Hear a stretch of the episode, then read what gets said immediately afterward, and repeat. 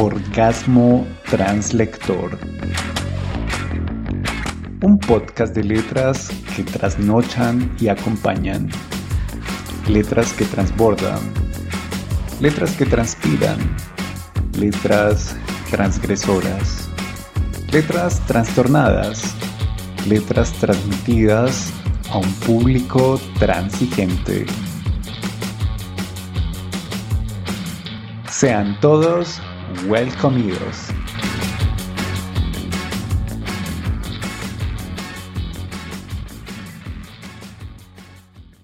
Hola amigos de Orgasmo Translector, sean todos bienvenidos a una nueva emisión de este podcast que es el podcast de la diversidad literaria.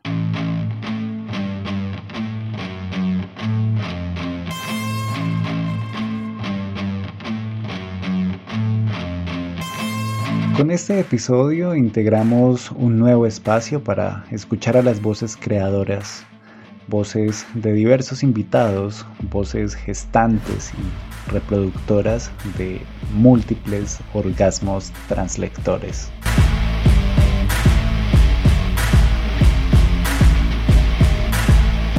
Hoy contaremos con la narrativa de una maestra en escrituras creativas, profesora de yoga y mindfulness, aprendiz de la vida, quien nace en 1989.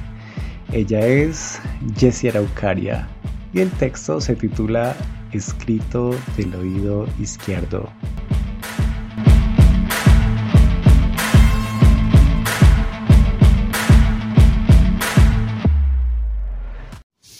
Se tapó mi oído izquierdo al sumergirme en la piscina. En ese momento estaba con Marce, Lira, Laura, Katy y Elizabeth. Desde biodescodificación dicen que hay ciertas palabras o ciertas voces que no me gusta escuchar, desde poco antes que empezara el problema. Y que el verdadero deseo de mi corazón es escuchar con más amor y sin juicio aquello que me cuesta oír en mi vida y cambiar lo necesario para que no me duela tanto al oírlo.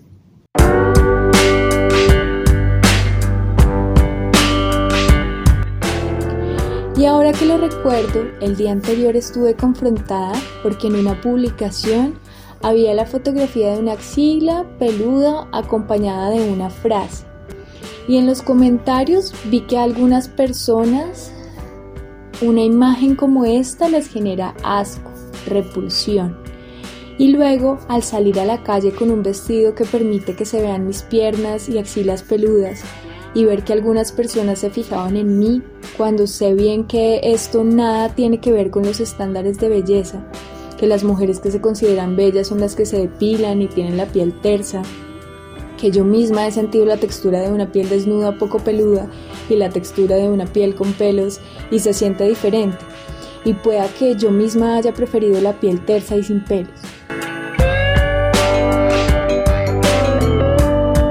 Llegó a mí entonces el recuerdo de la primera vez que vi las piernas peludas de mi tía Mary y me pregunté por qué ella no se depilaba. Recordé que la primera vez que me depilé estaba en el colegio y previamente le pregunté a mi mamá. Ella me advirtió que no lo hiciera porque cuando los cortara se iban a engrosar, pero yo no escuché la advertencia y depilé mis piernas por primera vez porque otras niñas ya lo hacían. Y en efecto, meses después empezaron a salir más gruesos. Intenté varias formas, con máquina de afeitar, cremas depilatorias. Estos elementos empezaron a hacer un gasto mensual más. Eso sin tener en cuenta la carga contaminante. Además de que casi siempre me cortaba o se irritaba algún poro de la piel generando picazón. La cera decidí no usarla porque me parecía en extremo doloroso. Años después escuché decir a un mamo de la Sierra Nevada que todo lo de nuestro cuerpo es sagrado e importante y que está allí por una razón. Luego tuve una conversación con otras amigas sobre la depilación. Nos cuestionamos acerca de si lo hacíamos por nosotras mismas o por los demás. Y me di cuenta que era un estereotipo de lo bello que venía de afuera lo que me hacía depilarme a eso le sumo la lectura de Mujeres que corren con los lobos, que trajo a mí la reflexión sobre el ser salvaje, el ser silvestre, el conectar con mi ser primitivo y permitirme las diferentes manifestaciones de mí. Y en suma, considero que estos fueron los sucesos significativos que me llevaron a tomar la decisión de ya no querer depilarme más.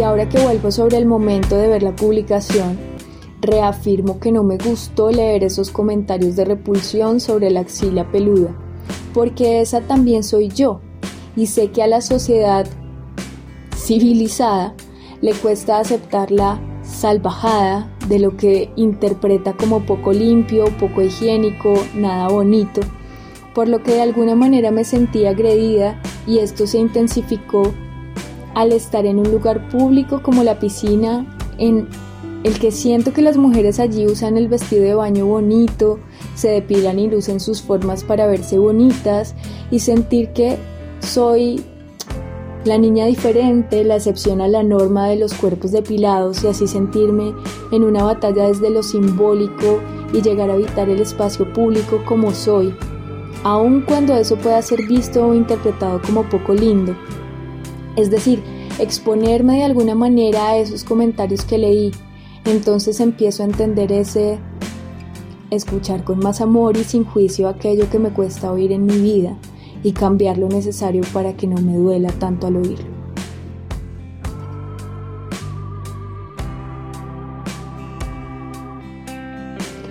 Así, por eso, el izquierdo, mi lado femenino herido, por eso tapar el oído para recordarme escucharme desde adentro.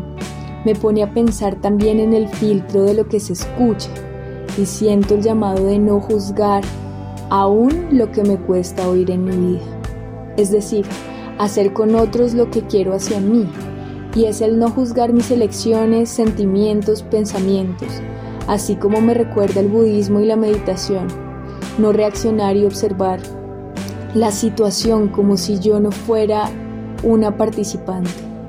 Ver la situación como la espectadora de la película que no está inmiscuida en la situación y quizás pueda ver con más claridad lo que los personajes no ven. Así me pido escuchar con más amor y sin juicio aquello que me cuesta oír en mi vida y me invito a la acción para cambiar lo necesario, para que no me duela tanto el escucharlo y comprender el lugar de enunciación de cada uno, asumir que lo que yo siento y pienso de mí es lo que tiene más valor en el modo de relacionarme conmigo y con les demás.